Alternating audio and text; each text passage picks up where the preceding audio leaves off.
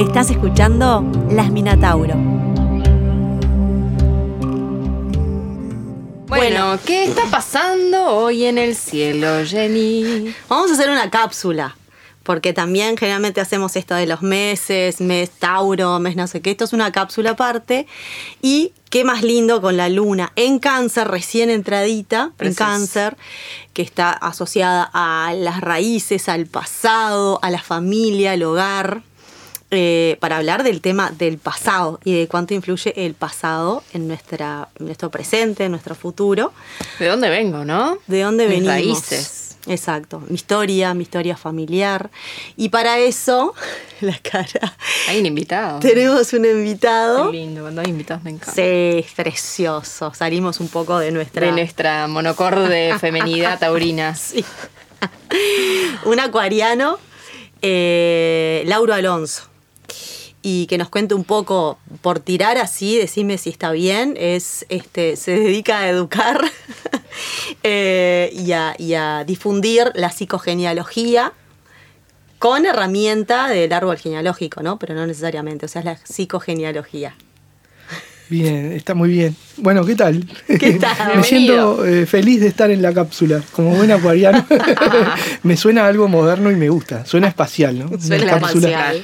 Bueno, espero que no me voten al espacio. ¿no? bueno, eso es Ah, ¿no te lo contamos? No, eh, capaz que al final, ¿no? Si les gusta o no les gusta.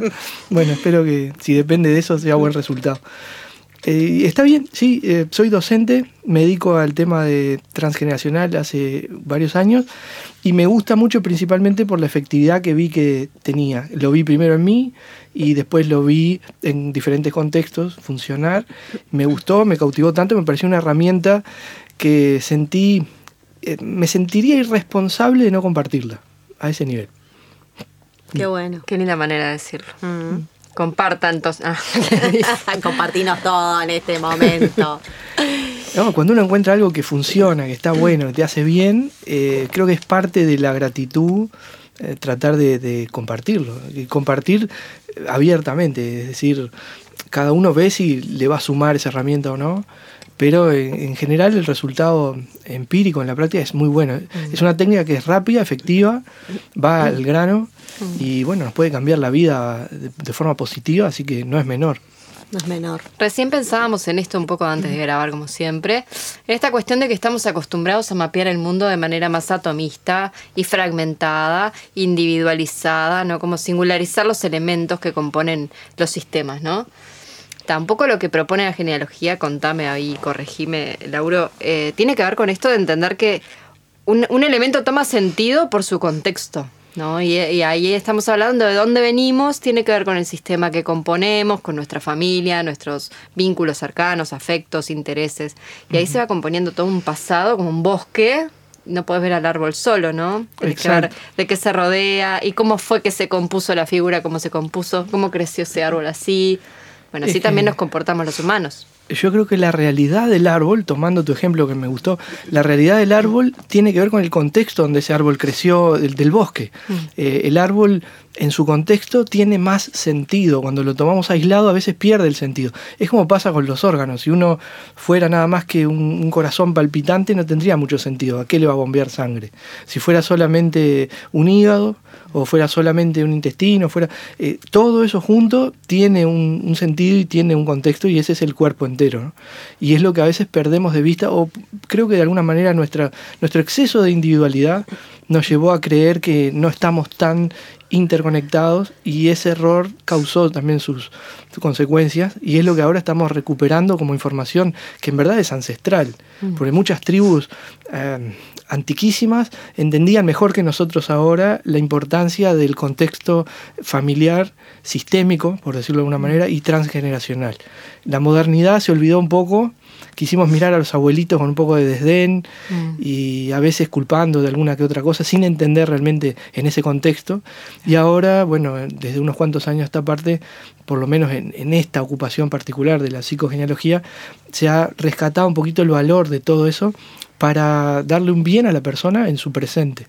Y una lectura, ¿no? De, las situaciones o conflictos que se presentan en el presente, bueno, también tienen que ver con de dónde venimos y qué energía heredamos sin querer. Como, cae sobre nosotros una cierta energía que, que, por ahí no somos conscientes y tiene que ver con el linaje o con, bueno, con conflictos no resueltos, ¿no?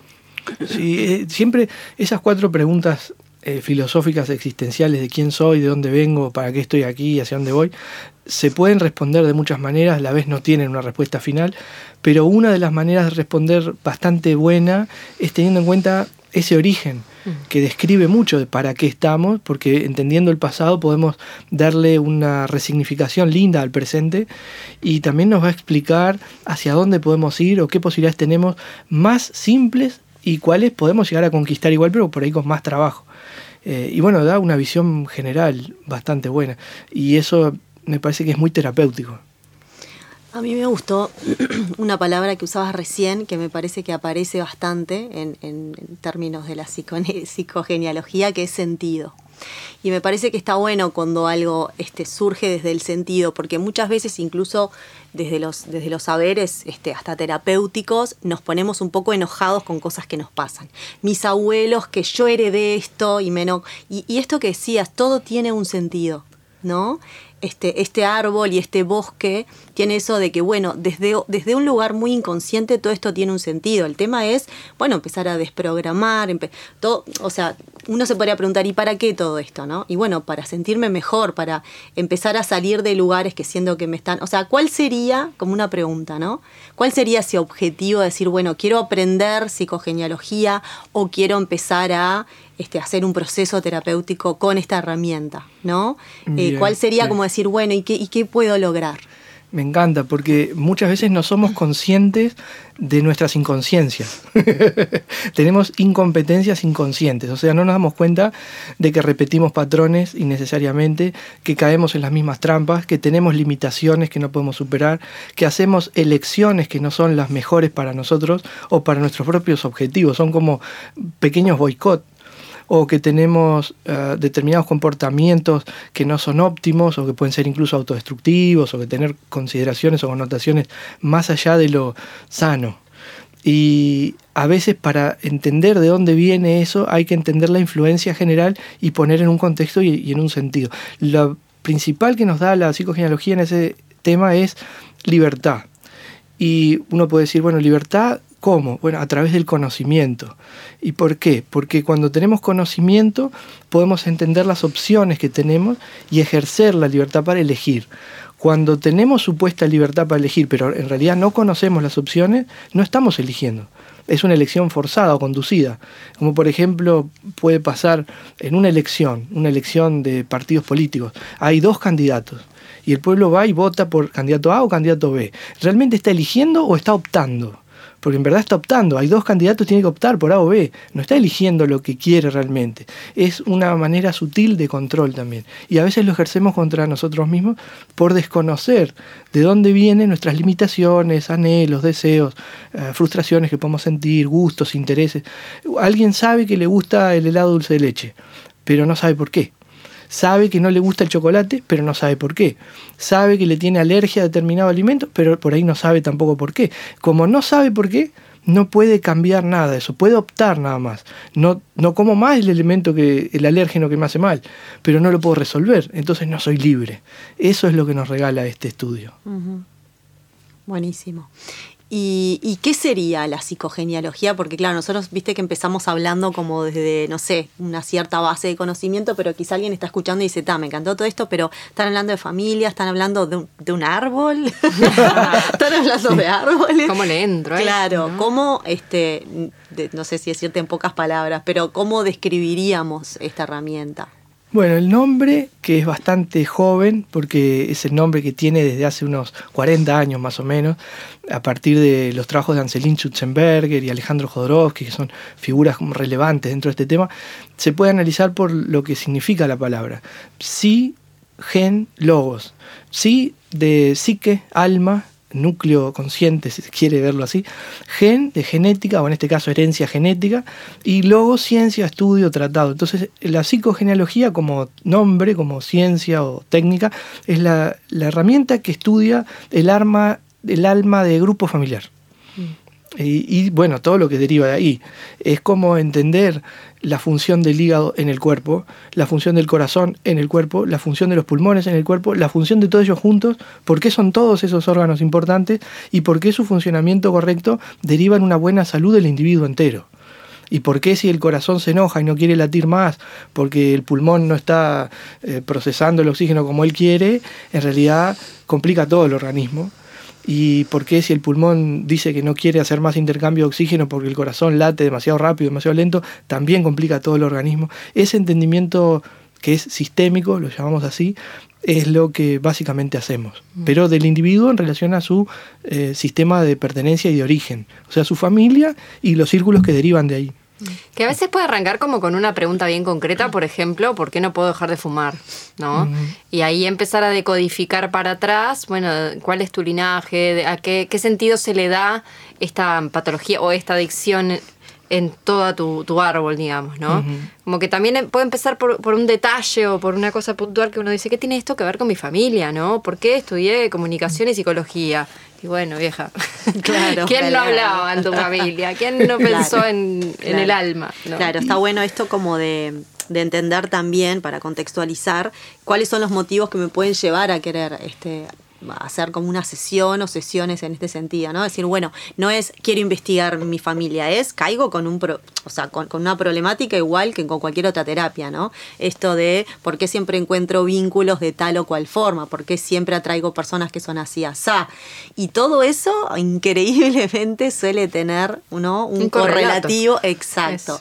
Este, eh, desde, desde lo que tiene que ver con esto del transgeneracional, el clan y mi historia familiar hay gente que le gusta leer los libros mm, paso a paso, empieza por la tapa, lee los datos y después va leyendo página a página hasta el final. Hay gente que hace trampa y lee el final primero y gente que va salteando y va leyendo capítulos por, por azar, entre comillas, o de alguna forma arbitraria.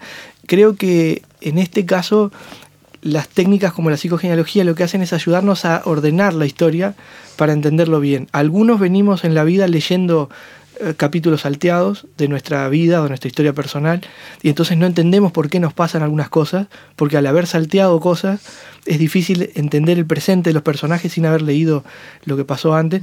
Algunos han leído primero el final entonces no entienden casi nada de lo que está pasando, y otros vienen leyendo más metódicamente, son sistemas familiares donde se ha dado un orden un poquito más elaborado, más logrado, y entonces tienen más comprensión de lo que les pasa, pero no siempre les gusta el estado donde está el personaje en ese momento en la historia querrían que el personaje sea más libre, o que tenga mejores resultados, o que tenga más logros, o que esté más relajado, o que tenga más éxito en algún área. Bueno, ese es nuestro trabajo. Buscar a ver dónde está el personaje en la historia, en qué parte de la historia está, qué pasó antes, cuál es la tendencia a lo que va a pasar para poderlo integrar de una manera que sea habilitante, que le dé a, ese escritor, que somos todos mm. de nuestra propia novela de la vida, autoridad para llevar la historia a donde quiera. Porque al fin y al cabo la vida es un poco eso, ¿no? A mí me pasa mucho a nivel consultorio esto de que, claro, el recorte de una consulta es en un sillón, en un lugar cerrado, dos personas, ¿no? Y te vienen ahí como una problemática muy, muy delimitada con respecto a, a mí me pasa esto. Y hay que empezar a abrir hacia atrás o empezar a como imaginar cómo es todo ese contexto. Y, y, y es una investigación en sí misma, ¿no? Traer todas las figuras relevantes o eventos importantes de, esa genealogía que pudieron haber traído hasta acá, esa problemática de aquí y ahora. Entonces también a veces yo me siento súper limitada en ese contexto, digamos, ¿no? Del uno a uno, una conversación cerrada con una persona que trae un problema.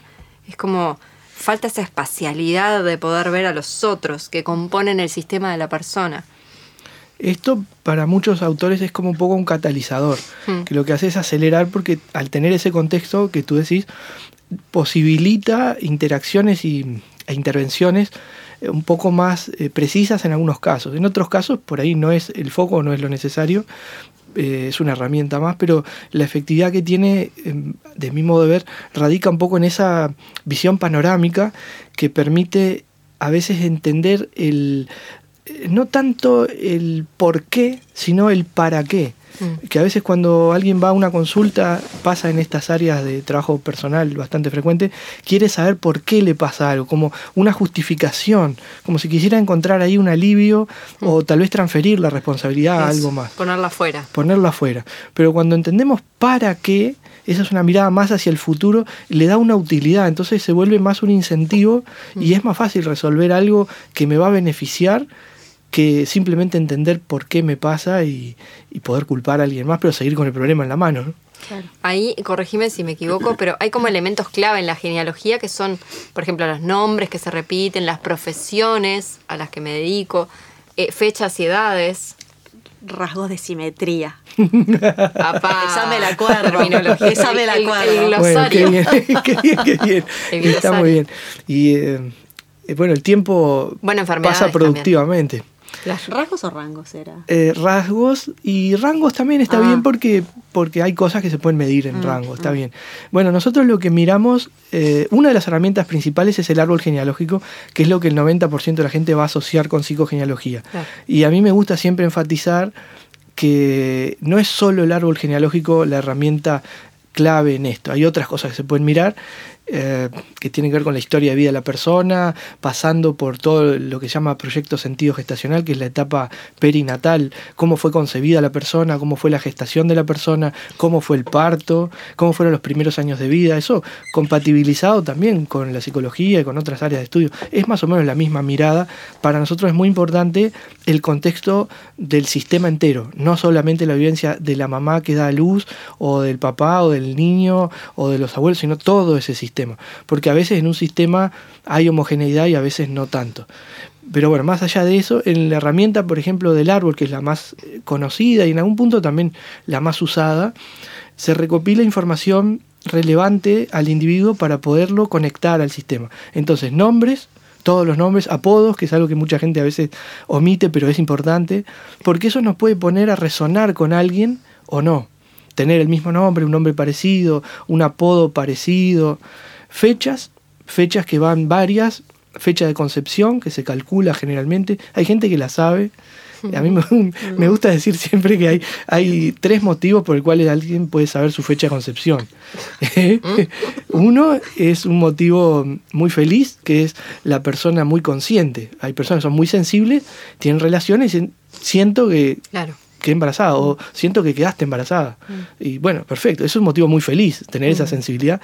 Después, el segundo motivo que puede ser mm, bastante bueno es cuando la persona planifica o tiene como un algún tipo de objetivo concreto y bueno, sabe que tuvo que haber sido ese día. Y el tercer motivo que no está tan bueno, para mí es un poco triste, es por la baja frecuencia. Claro.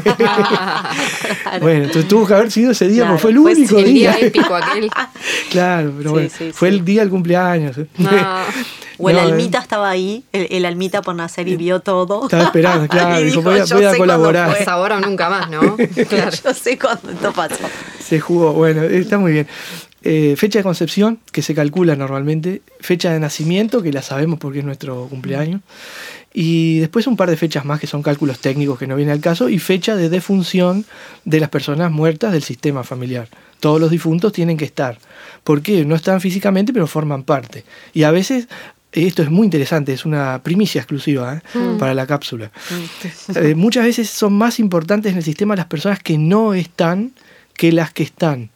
Porque es lo que dejaron de hacer o lo que dejaron encargado por hacer. Entonces mucha gente no se da cuenta, despotrican las consultas, en las terapias, porque papá, porque mamá, porque el abuelo, porque el tío, porque mi hermano, y no se da cuenta que a veces la influencia muy fuerte también puede venir de alguien que falleció y que no está, pero se pudo haber transformado en un héroe o en, o en un antihéroe o en alguien que dejó un legado recontrapesado. Un que- vacío también a llenar, ¿no? Vacío, exacto. Sí, por ejemplo, si tenés un proyecto sentido de acompañar a tu mamá y se va papá, quizá pasás a ser, eh, a cubrir ese lugar, ¿no? Cuando, Sí. cuando el papá muere, por ejemplo, por Eso- citar un ejemplo. Viste que nosotros lo llamamos bastón de vejez a eso, que es la persona que queda como a cargo de sostener a uno de los progenitores o a veces a alguna otra persona, puede ser una abuela, una tía. Y fíjate que el bastón tiene tres partes. Tiene la mano que sujeta el bastón, que es la que se apoya, eso sería el ancestro que necesita ayuda o que cree que necesita ayuda o que se descansa en o consume vitalidad de. maliciosamente. ¿no? El bastón en sí, que es la persona en la que recae todo ese peso de sostener, de acompañar, de ayudar, de estar presente por demás, porque no, no estoy hablando de inhabilitar un gesto de amor, sino del exceso. ¿no? Y el punto de apoyo del bastón, que es la realidad en la cual eso se permite. Porque a veces hay todo un contexto que habilita eso, lo permite o le conviene. Entonces hay un fusible en ese sistema y es esa persona. Eso es súper importante. Bueno, ahí trabajar un caso así, primero hacerlo consciente, que es el primer paso, y después buscarle alguna dinámica resolutiva, o por lo menos algo que permita salir un poco de ahí, es eh, el 90% de la felicidad de la vida de esa persona. Pues recién ahí va a empezar a vivir. Eso es lo que se llama desprogramar un, un Claro. sistema, ¿no? Claro, Que eso le la programación es, es un término muy, muy típico de la genealogía, que uno está como programado a repetir ciertas, ciertos programas, Sí. por ser Claro, redundante, claro. Sí. que vienen dados. Sí, eh, el- la desprogramación sería, de- obviamente, detectar ese circuito que incentiva como una repetición y cambiarle el curso. Ahí va. Cambiar ese, ese software para que no, no repita ese mismo patrón. Ahí vendría a ser como un gesto simbólico de esto no es mío, te lo devuelvo. Una cosa así. Eh, bueno, hay, hay muchas maneras, esa es una. Mm. Y después está la, eh, la reprogramación más, más simple, a mí me gusta mucho, que es, no, no voy a soltarlo, lo voy a reconectar. ¿Viste cuando tenés, Ah. por ejemplo, un alargue con un montón de cosas enchufadas? Y llega un momento que se vuelve hasta peligroso porque si hay demasiada sobrecarga en un solo punto de la red eléctrica, se puede generar algo complicado. Entonces, ¿qué voy a hacer? ¿Voy a sacar y desenchufar todo y dejar todo desconectado? ¿O voy a reconfigurar eso para que todos los dispositivos sigan recibiendo energía eléctrica, pero de una manera más prolija que no sobrecargue ningún punto? Esa, esa reconfiguración igual es una desprogramación, pero no desde el abandono o desde la sensación de suelto y no me hago cargo, o, sino desde ahora que lo vi, tomo el control eh, sin, eh, sin el rasgo obsesivo que tiene el control a veces. ¿no? Tomo el control en el sentido de me hago cargo, me responsabilizo y voy a hacer un cambio de paradigma, que algunos lo llaman, la palabrita que está buena es resignificar. Mm. Entonces le voy a dar un nuevo significado y lo voy a utilizar para algo mejor. Claro, me ocupo, ¿no? Porque Exacto. es esto que hablábamos también, no es el, el- mi abuelo el que dejó, eh, mi heredero universal que dejó este paquete en mi vida. No, es mío, ahora es mío, no es mi abuelo. Soy yo Claro. la que contiene cierta información relevante para mí. Entonces me ocupo de ella, ¿no? Qué importante eso que, que dijiste, porque mientras yo crea que es el abuelo y el abuelo está muerto, no puedo hacer nada. Ahora, recién puedo hacer algo cuando digo, lo recibí desde esa línea, bueno, es una influencia que me viene ahí, un condicionamiento, que nunca son determinantes. Son a veces muy fuertes, pero siempre son condicionamientos, son condiciones, no las tengo por qué obedecer. Cuando me doy cuenta de eso, puedo honrar lo que recibí, tomar lo mejor de ahí y avanzar hacia donde yo quiera sin tener un costo alto de ruptura, ni de corte, ni de cosas raras. Es integración, no eh, separación. Y está buenísimo eso. Pero solo puedo trabajar desde mí. Entonces, si yo estoy mirando a mi abuelo y escupiendo hacia arriba, de Newton en adelante, no es buen negocio. Eh, no lo voy a poder resolver. Lo voy a poder resolver cuando acepte eso que tú acabas de decir. El día que diga, bueno, ok, esto está en mí ahora, me pertenece, ahí sí, si algo me pertenece, lo puedo regalar, lo puedo vender, lo puedo transformar. Es que eso me parece como esencial, ¿no? Que es lo que hablábamos hoy antes, como que en realidad cuando vos lo pones, porque siempre esto de que tendemos a poner la responsabilidad fuera, cuando, este, y los vicios de cualquier disciplina, con la astrología pasa lo mismo, es Tauro, no soy yo. es Saturno, ¿no? Y en un momento decís, pero no, eso es una forma de verlo fuera, en realidad es una energía que está dentro tuyo, ¿no? Es una frecuencia energética, como se le quiera llamar. En esto igual, en realidad, como hablaba- hablábamos hoy del ejemplo, ¿no? No es mi abuela el tema, ¿no? No, no, no está en ella el tema, sino eso que viajó, que, que no sé cómo llamarle, si es el programa, si es algo genético, si es una energía, ¿no? Y esto de sí, tal cual, de, de- de hacerme cargo. Y mm, cuando hablabas de los órdenes, que me hace acordar a los órdenes del amor, ¿no? Este, de Hellinger, ¿no? El los Hellinger. Ahí va. Eh, como esto de, de que me lo cambié, lo que me encantó de cuando fui a las clases con Lauro es que siempre es desde este lugar como amoroso, ¿no? Y de honrar. Decir, bueno, honro eh, que mi vida existe, ¿no? Gracias a este árbol.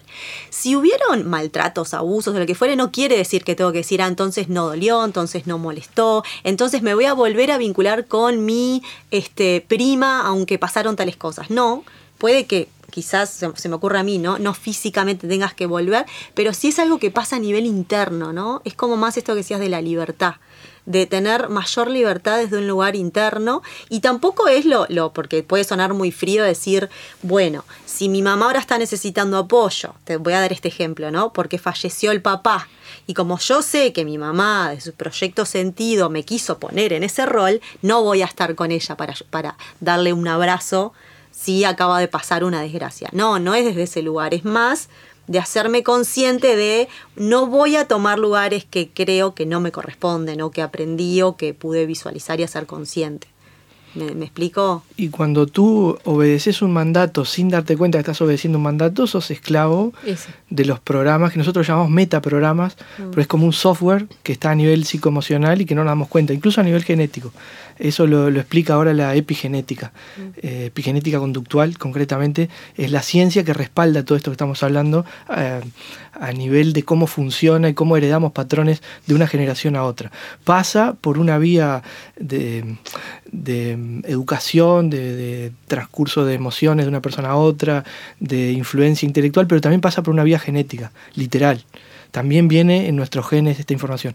Pero cuando nos damos cuenta de esas condiciones que hay en nuestro sistema para funcionar, podemos elegir hacerlo igual, pero ya sin la carga de que sea un automatismo. Mm. Entonces ya no somos esclavos de ese proceso, sino que estamos eligiendo conscientemente sostener o no determinado proceso.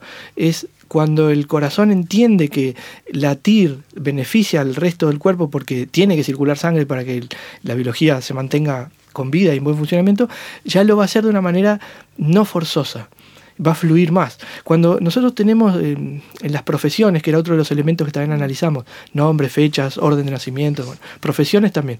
Cuando tenemos análisis de profesiones, no hay ninguna profesión, esto es una buena y una mala noticia para todos, no hay ninguna, ninguna en absoluto que no sea reparación que no sea reparadora, todas reparan. ¿Cuál es la diferencia entonces en conocer o no qué reparo y por qué? Si yo soy odontólogo, soy eh, taxista, o soy pintor, o soy psicogenealogista, o soy programador de computadora, ¿cuál es la diferencia de hacer eso sabiendo o no por qué lo estoy haciendo? Que cuando lo hago sin saber, mi trabajo va para el, el alivio del sistema. Entonces tengo poca prosperidad. Me cuesta, lo sufro es pesado, me desgasta y tengo poco retorno porque el retorno que obtengo es el alivio del sistema familiar, que es el que me pedía que hiciera determinada cosa, a nivel inconsciente. ¿no? Y cuando desprogramo eso, cuando saco ese condicionamiento, me empieza a ir mejor, es más fluido, más fácil, lo puedo disfrutar, lo puedo cambiar si no quiero, lo puedo expandir y muta de maneras impredecibles, porque ahí sí hay libertad. Para mí en algún punto todo pasa por esa libertad profunda de hacer las cosas desde el ser, desde nuestra conciencia o desde la inducción que tenemos de, la vida y desde lo familiar también. A mí hay uno de los temas de todos estos elementos que estamos diciendo que se analizan, que me viaja, que me, cuesta creer, es el tema de las fechas. Es como, claro, esto de las coincidencias de cuando uno e, elige nacer, estoy haciendo comillas en el aire, elige morir, elige nacer, ¿no? Es como que ahí hay una coincidencia que es increíble. Y bueno, las coincidencias son los timbres más estridentes para que la atención pueda elaborar algo ahí. Cuando uno encuentra esas sincronicidades es justamente donde están los secretitos más interesantes para resolver. Hay una explicación, bueno, hay varias, pero hay una bastante accesible de por qué las fechas tienen que ver. La comparto mm, simplificadamente porque es una cosa más técnica, pero mm. básicamente es esto. Nosotros somos seres gregarios históricamente sobrevivimos por organizarnos en clanes y grupos para defendernos, para ocuparnos de los asuntos, de los menesteres cotidianos, desde ir a buscar agua hasta cazar o recolectar o sembrar. Básicamente hoy día pasa lo mismo. Eh, yo puedo tener una huerta, pero no puedo, si me dedico a mi huerta, también elaborar mis textiles y también preparar los alimentos y también mantener el hogar y también y también. Tengo que elegir. Mm. Entonces empezamos a, necesitarnos, hay una interdependencia. La ropa que nosotros tenemos puesta, no sé en el caso de ustedes, eh, yo no, no la confeccioné, mm. la compré. Mm. Yo hago otras cosas, recibo esa cuestión que llamamos dinero y me ocupo de lo que necesito. Es como un intercambio así.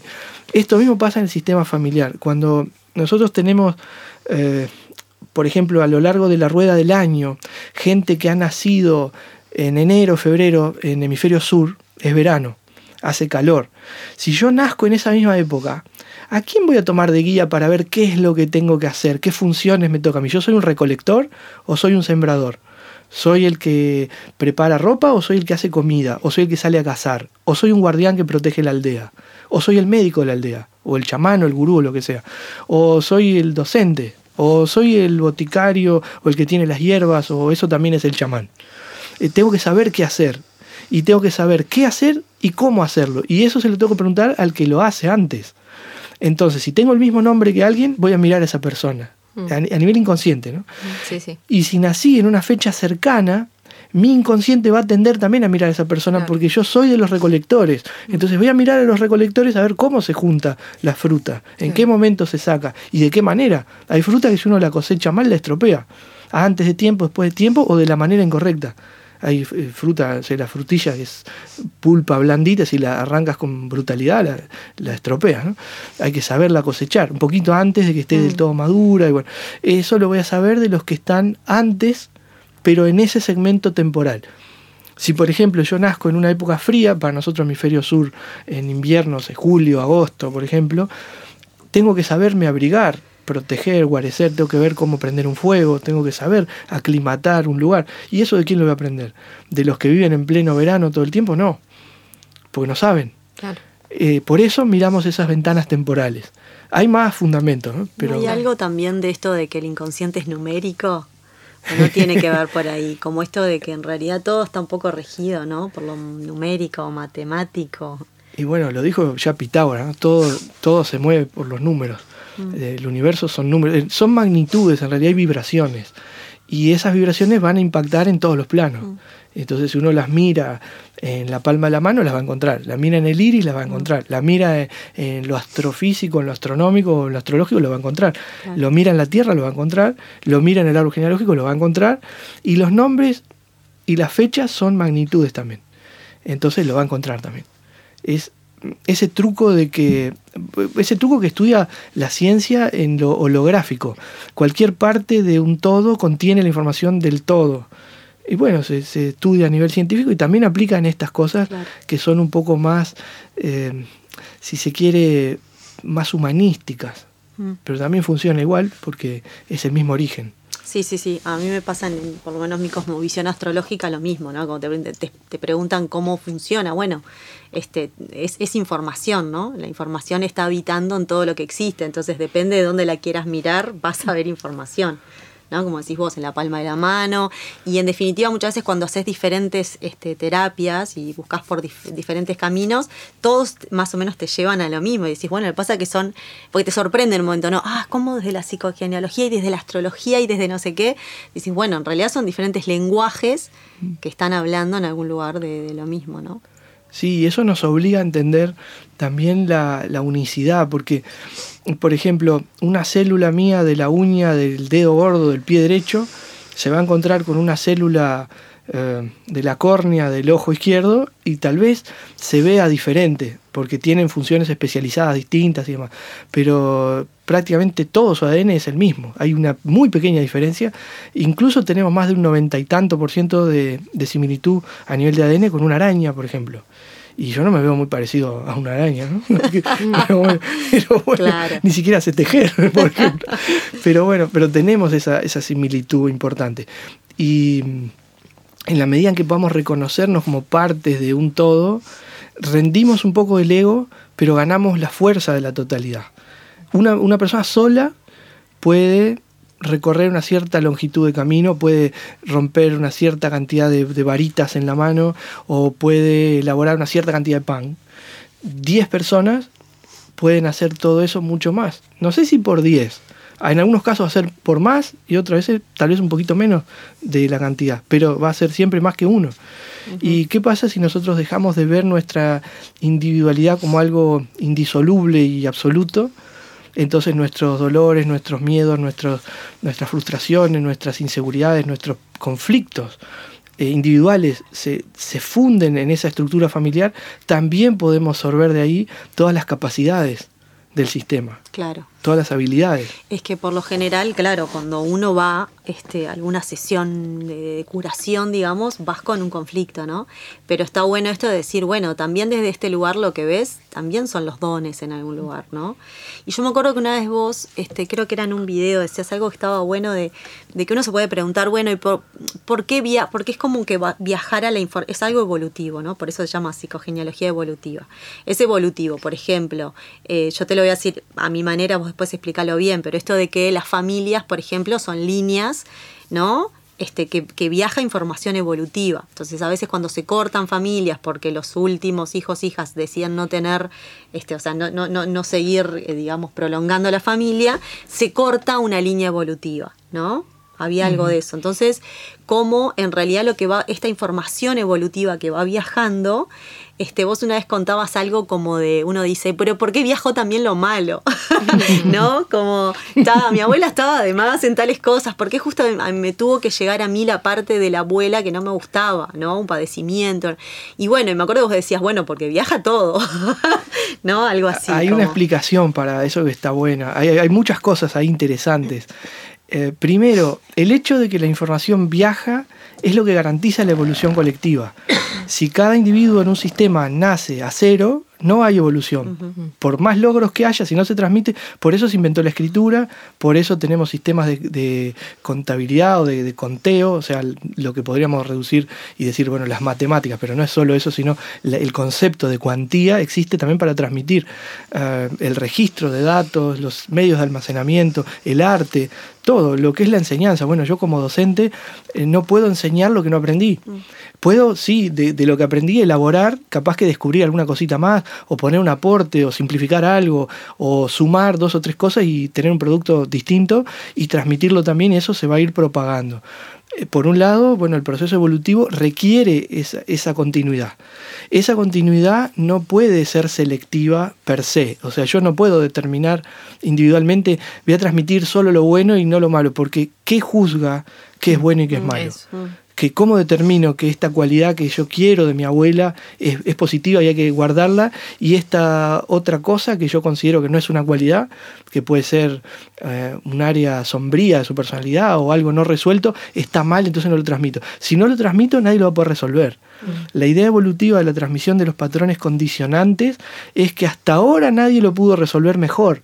Entonces a mí me llega el problema de nuevo, a ver si ahora con todos los logros que fueron generando, yo con todas esas herramientas, capaz que sí lo puedo resolver. Mm. Vamos a poner el ejemplo así, viene un técnico, un electricista, ya que pusimos hoy el ejemplo ese, y no logra sacar un enchufe porque le falta alguna herramienta. Se va, viene otro, pero le deja ese baúl de herramientas, incompleto, pero algunas cosas tiene. El que viene trae otro destornillador distinto, intenta este sí era un destornillador plano, que era el que se necesitaba, pero es demasiado grande. No encaja en la muesca, no sirve. Viene un tercero con el destornillador adecuado y saca. Pero ¿qué le va a pasar? Cuando saque la placa, la plaquetita de la pared, ahí va a necesitar el alicate. El alicate se lo dejó el anterior. Y cuando corte el cable va a necesitar el pelacable. Bueno, puedo usar el alicate igual, ¿no? Pero, ¿Y quién trajo el pelacable? El primer electricista.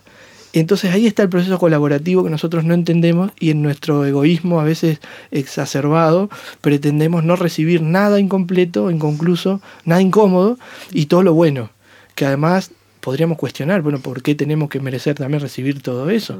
O sea, la gratitud queda después expuesta ahí con la cola en la ventana, porque eh, tenemos que entender que eso nos trajo la vida también, es un paquete completo, se puede tomar todo o nada. Está bueno eso. Hay un tema ahí que, por lo menos en, Hellinger está muy, muy planteado, tiene que ver con esto de la fidelidad al clan, mm. ¿no? Como que yo vengo con esto, lo bueno, lo malo, con mi juicio de qué es bueno y malo también, mm. pero a la hora de decidir con qué me quedo, qué quiero evolucionar, o quiero mejorar, o quiero sanar, también hay una, lo veo pila también en la consulta, como esta fidelidad de, no, pero si nadie fue feliz en mi linaje, ¿yo por qué me merezco sí serlo, no? Ahí hay como un dolor de, de, ya dejo de pertenecer al clan, estoy abandonando algo, ¿no?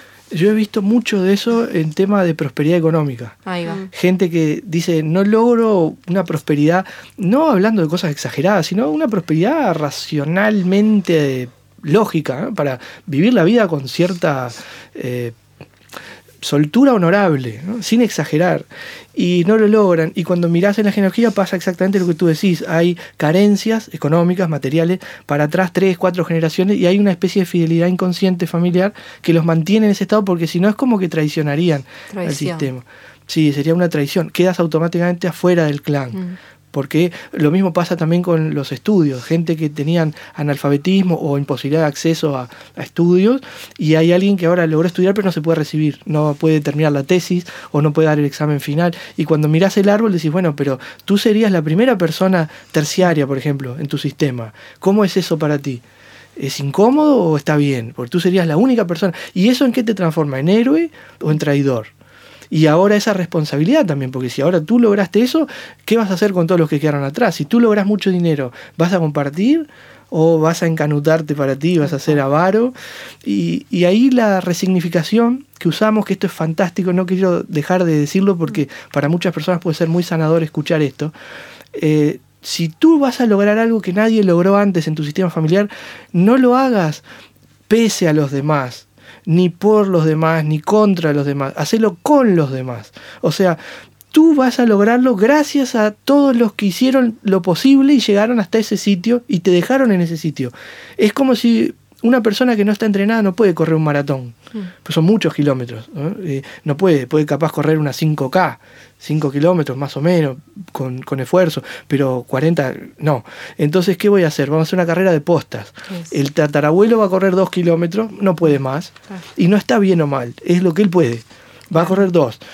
La tatarabuela corrió 4, porque podía correr 4, corrió 4, no está bien o mal, no es mejor o peor que el abuelo, es lo que pudo. El abuelo va a correr 5, el otro, la abuela va a correr 2, y el papá va a correr 6, y mamá va a correr 5, y a mí van a quedar 8. Aprender a leer cada generación con sus batallas también, ¿no? Como bueno, tal vez mi abuelo dio la batalla de la economía, mi padre dio la batalla de, no sé, la liberación política, no sé, como encontrar mi madre el feminismo y yo la maternidad, no sé, como encontrar esas luchas que van construyendo algo a futuro y que cambien la energía de, un sistema, ¿no? Exacto, y por eso es, un sistema. Y es como lo de los órganos.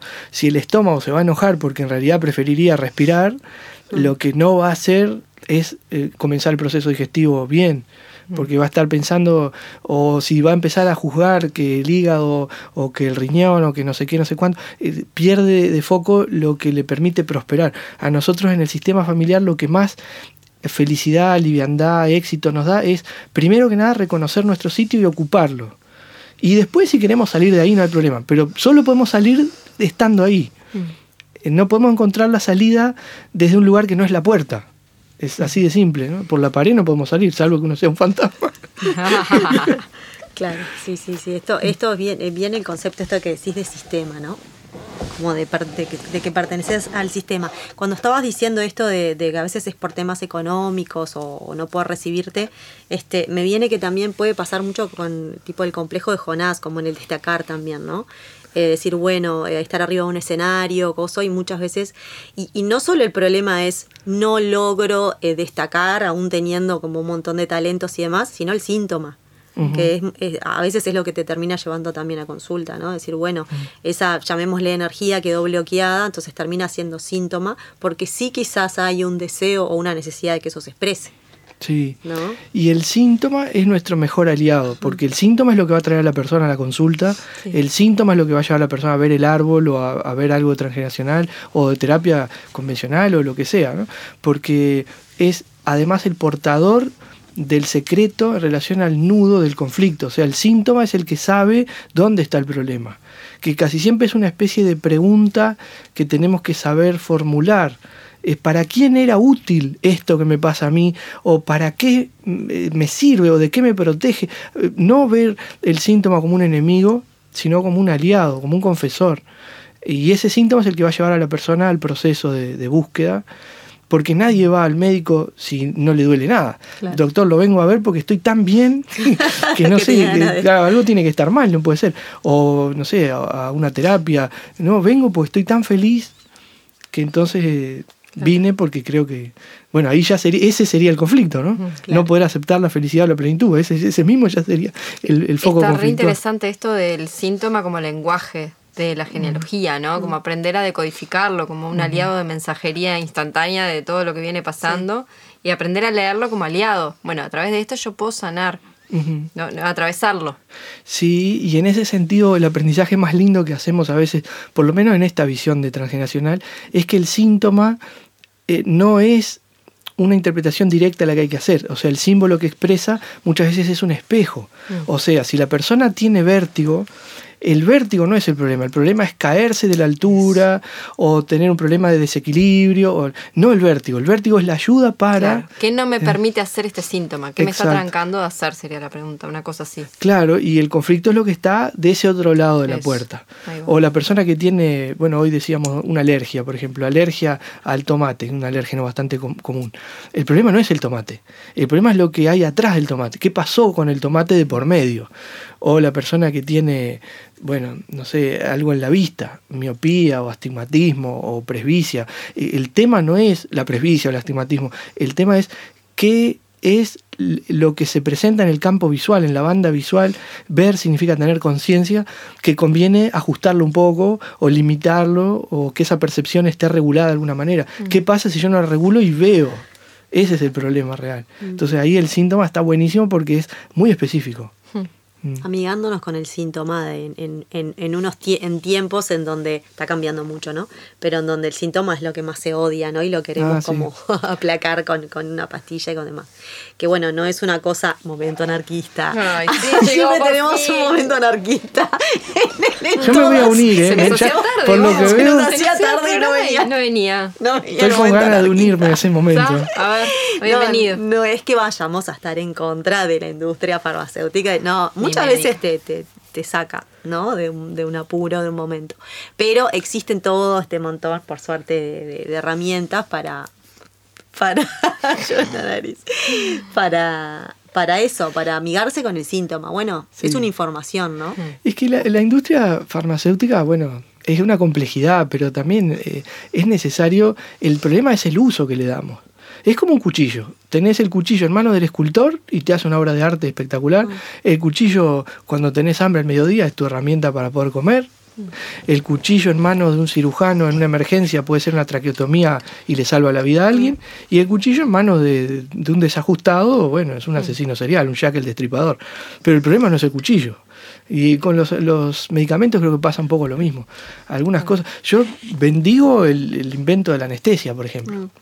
¿Cuánta gente, eh, cuántas personas nos hemos beneficiado de que exista la anestesia o algunos analgésicos o cosas? Pero claro, mientras, es como el yeso, te mm. ponen el yeso mientras suelda el huesito, después hay que sacarlo, que es el momento vertiginoso, ¿eh? cuando mm. te dicen move, move, y uno recién, yeso recién sacado, los que les haya pasado saben, y uno, ay, como con miedo, ¿no? Se vaya a romper de nuevo. Yo para seguir un poquito el momento anarquista, que me encanta, nada, también el sistema médico tiene un poco de esto de fragmentar el cuerpo, ¿no? El especialista de un órgano de otro y de otro. Mm. Y también eh, eh, haciendo el correlato con la genealogía, ¿no? No podemos separar al individuo de todo su sistema. Y, mm. leer un síntoma como, bueno, me, eh, tengo un problema en el riñón puntualmente, también es tercerizarlo de mí, no, no lo estoy integrando. Mm. Y tengo que entenderme a mí como sistema en todo mi cuerpo y en toda mi genealogía. ¿Qué sentido tiene para mí ese síntoma en este momento de mi vida ahora yo? Me voy a sumar al momento anarquista con un comentario eh, que me parece oportuno muchas personas encuentran en esa especialización o en el sistema médico o en el medicamento la excusa para no responsabilizarse. Ah, no me curó. Ah, no sabe. Eh, fui, me hicieron la intervención, tomé los medicamentos que me dijo y sigo mal. Ah, yo no sé lo que es. No saben nada. Eh, gente que por ahí está 10 años estudiando para darnos una mano. Ah, no saben nada. Una injusticia brutal también. Y porque es más fácil que mirar para uno mismo y hacerse cargo y hacerse responsable. Y es complejo eso también. Pero el sistema y este, la doble faz de este billete, lo damos vuelta y está la carita, ¿no? que dice, el sistema está diseñado para conducirnos por ese lugar también. nos fomenta un poco eso. No hay una cultura, muy pocas personas la buscan, la, tenemos que buscar individualmente, una cultura o una enseñanza dedicada a la introspección, al momento de mirar hacia adentro y a la responsabilidad. Está volcado hacia afuera. Y bueno, eso tiene un costo. Y después, por otro lado, la cultura de combatir el síntoma, que también está muy mal, porque si yo tengo una alarma en la casa y se dispara la alarma, tengo que ir a ver qué pasó, no apagar la alarma, porque si yo lo que hago es apagar la alarma, lo que sea que disparó la alarma, si sea que se metió un pajarito, o que hubo una intrusión, o que la misma alarma se desconfiguró y se disparó por nada, no lo voy a resolver. Mm. Y puede ser grave. Si es una alarma de incendio y está todo prendiéndose fuego, y yo lo que hago es apagar la alarma, y ese apagar la alarma a veces es la aspirina, el paracetamol, o cosas peores, ¿no? Ni que hablar las adicciones, mm. pero bueno, ahí ya nos vamos a... Sí. A otra cápsula. a otra cápsula. A mí me gustaría como para que la gente todavía entienda más de qué va, como algún ejemplo, por ejemplo, hoy estabas hablando del tomate. ¿Cuánto vamos?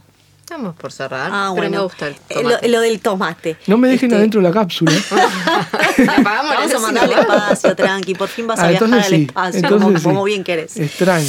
No, esto de, por ejemplo, entender, decir, bueno, ¿y a, qué cosas se llega? O, por ejemplo, si más o menos este, se conoce el tema, esto de yacente, esto de ser doble y no sé qué, ¿no? Pero eh, vos hablabas del, del tomate, de, bueno, eh, yo le tengo alergia al tomate porque, y, y, de repente eso, ¿no? Decís, che, me encantaría quizás eso no es tan problemático, pero no puedo comer, bueno, sí, si no puedo comer pizza, si no puedo comer nada. Si no puedes comer pizza. yo, iba a decir que no era problemático, porque lo pensé solo en un tomate y de repente me acordé todas las cosas que tienen tomate. es verdad, creo que sería el problema más grande de todos.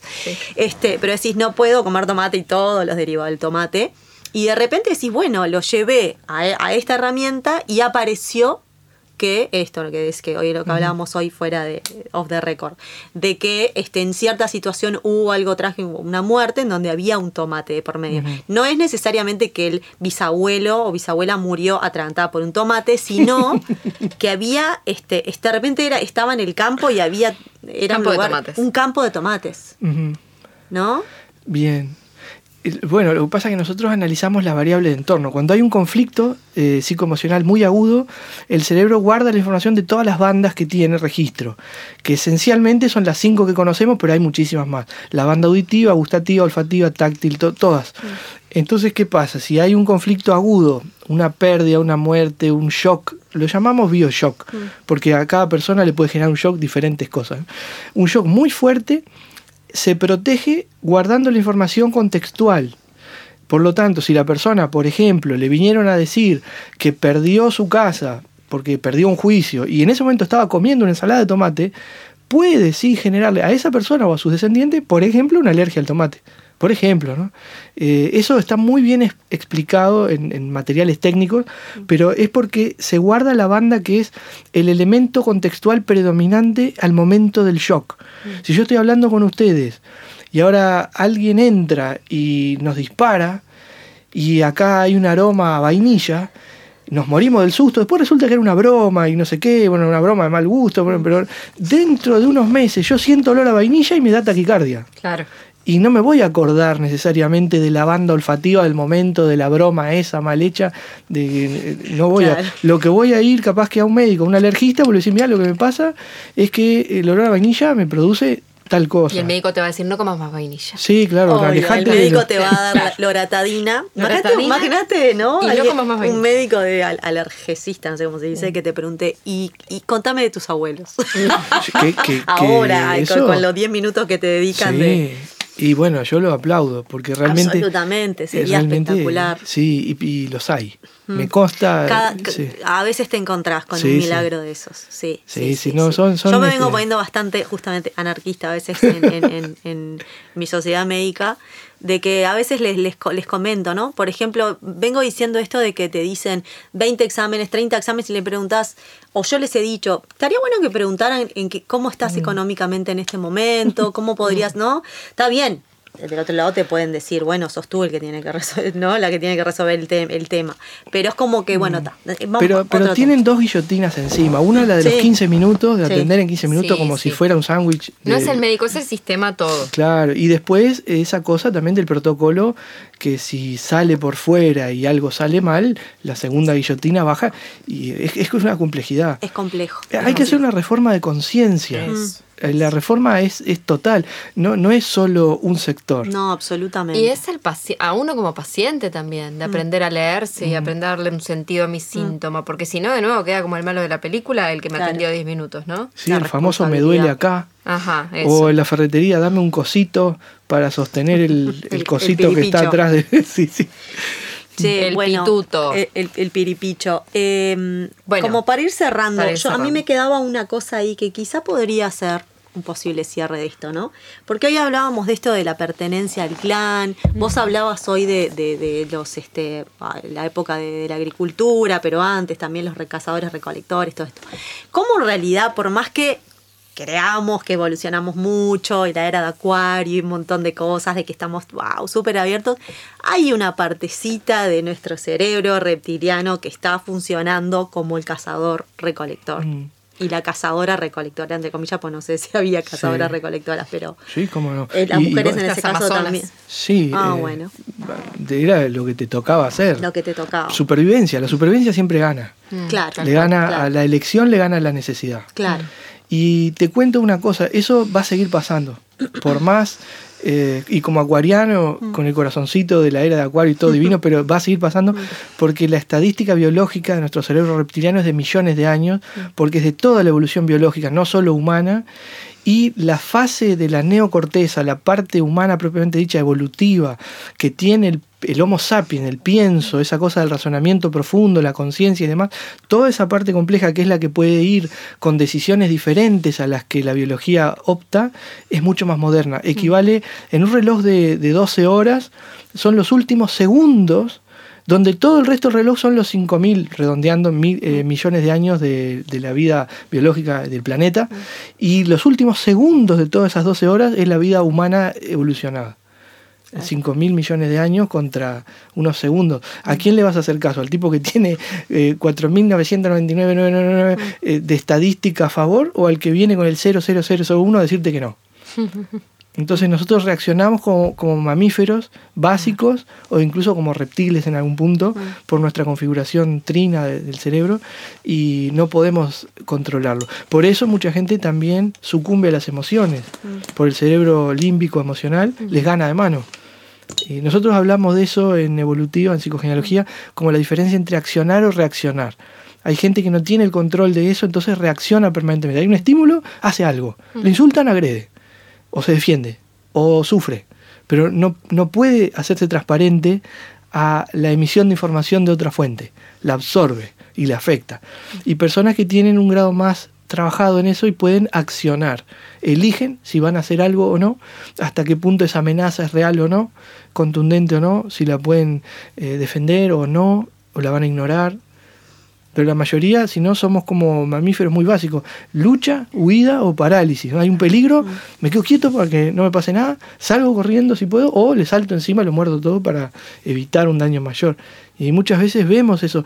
Si, mm, si uno le gusta sentarse a tomar un café en algún lado por ahí, eh, lo ves en, en la calle. Total. Ves reacciones todo el tiempo. Sí, es que si desentrañas cada, cada acto ¿no? Eh, humano, es como que decís, atrás está el mamífero, todo el tiempo.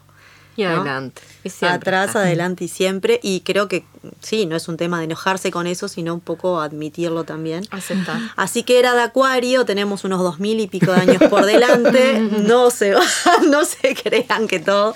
No, es, es un poco el, esto del espiral ascendente, ¿no? O sea, si queremos Bueno, hablar pero- en términos astrológicos, eras de Acuario, va a haber miles y millones, y en cada una se evolucionará un poco más. Hasta hemos que traído quizá- toda esta información. Hemos traído toda esta información y es, En es buena. Dos, dos segundos eran de neocórtex. Y bueno, es Nada muy más. poquito, ¿verdad? muy Claro. poquito. Pero eh, el- ese tiempo es suficiente. Sí, tal cual. Sí, sí, sí, sí. Agradecidos de estar en estas épocas, o no sé. Agradecido de que Laura está acá. Agradecido de que Bueno, Laura esté agradecido acá. yo de que me hayan Hermoso tolerado y, programa. y Hermoso. permitido a- a- acceder a la cápsula. A la Me cápsula. encanta. Me encanta la cápsula. Yo quiero ir al espacio realmente. De ¿eh? verdad. A ver qué mandarlo. Es una nostalgia. Bueno, es una opción de las cápsulas. También podemos mandar la cápsula. Hay, hay otra opción, es enterrar la cápsula. Sí, eso es más Ah, taurina no, también. no. No, después Bueno, aparte tierra. me quedé pensando, pero no sé si decirlo o no, porque eh, hay Decilo, ciertos tipos Enzo. de cápsulas que tienen un destino poco feliz. ¿Cuáles son? No, pensando como... Dejalo así. Ay, bueno, nos deja con la intriga. Ahora cuando cortamos nos va a contar. bueno, gracias, Laura. Nos vemos en Tauro, vos, Jenny. Nos vemos en Tauro Nos vos y yo, poquito, con Morphy, con siestita, todo hacen. Todo. Vamos a estar hablando así con la comida Ah. en la boca. bueno, nos vemos. Nos vemos la próxima. Gracias, Laura. Un placer.